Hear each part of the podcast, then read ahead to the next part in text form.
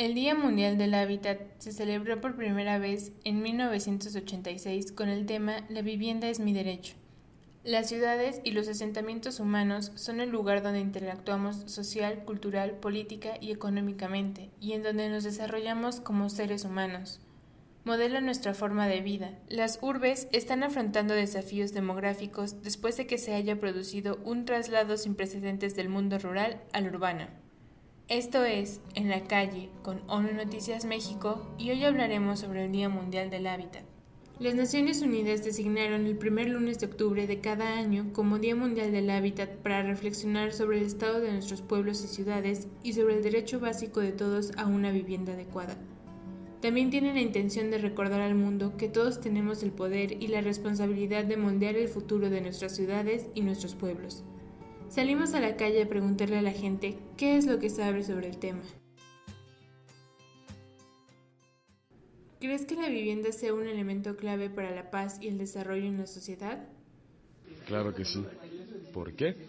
Porque yo siento que cuando una persona tiene su hogar bien estructurado, con servicios y todo eso, puede tener como mucho mejor desarrollo, tanto personal como social. Sí, sí creo que lo sea porque el hecho de tener una casa eh, que te brinde pues los servicios básicos y en donde puedas desarrollarte correctamente, ya sea como niño, como adolescente o como adulto o lo que sea, pues eso obviamente va a afectar en la manera en que te desarrollas fuera de esta y cómo convives con, con las demás personas. ¿Tienes casa propia? Sí. Sí tengo casa propia. ¿Por qué? Porque pues vivo con mi familia y mi, bueno, la dueña de la casa es mi mamá, ella tuvo el terreno, lo compró y pues la casa como tal ya es nuestra. Porque desde pequeña he crecido en esta casa, actualmente vivo con mis abuelos y afortunadamente a lo largo de estos años he conseguido escuelas y una universidad que me queda relativamente cerca, entonces no me he visto en la necesidad de tener que rentar o tener que mudarme por esas cuestiones.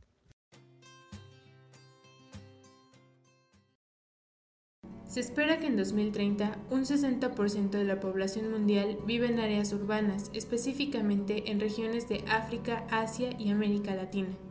En ausencia de una adecuada planificación urbana, las consecuencias del rápido desarrollo de las ciudades pueden ser trágicas. En muchos lugares, los efectos de una mala política de urbanización se están notando ya con la falta de viviendas apropiadas y la creación de zonas sin infraestructuras, lo que fomenta la pobreza, el desempleo, la delincuencia, la contaminación y los problemas de salud pública, así como respuestas insuficientes ante los desastres naturales y las catástrofes debidas a los efectos del cambio climático. Se tiene una vivienda adecuada si sus ocupantes tienen un grado de seguridad que garantice una protección legal contra el desalojo forzoso, el acoso y otras amenazas.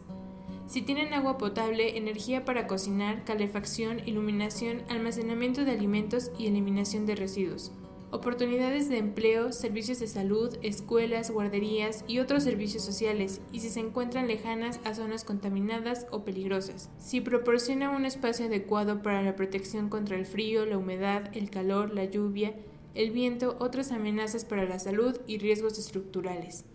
Teniendo estos retos en mente, los líderes mundiales crearon en 2015 el objetivo número 11 de la Agenda 2030 para el Desarrollo Sostenible que propone la creación de ciudades inclusivas, seguras, resilientes y sostenibles. Si quieres conocer más sobre el Día Mundial del Hábitat y temas relacionados, consulta la página de www.onuhabitat.org.mx y www.un.org.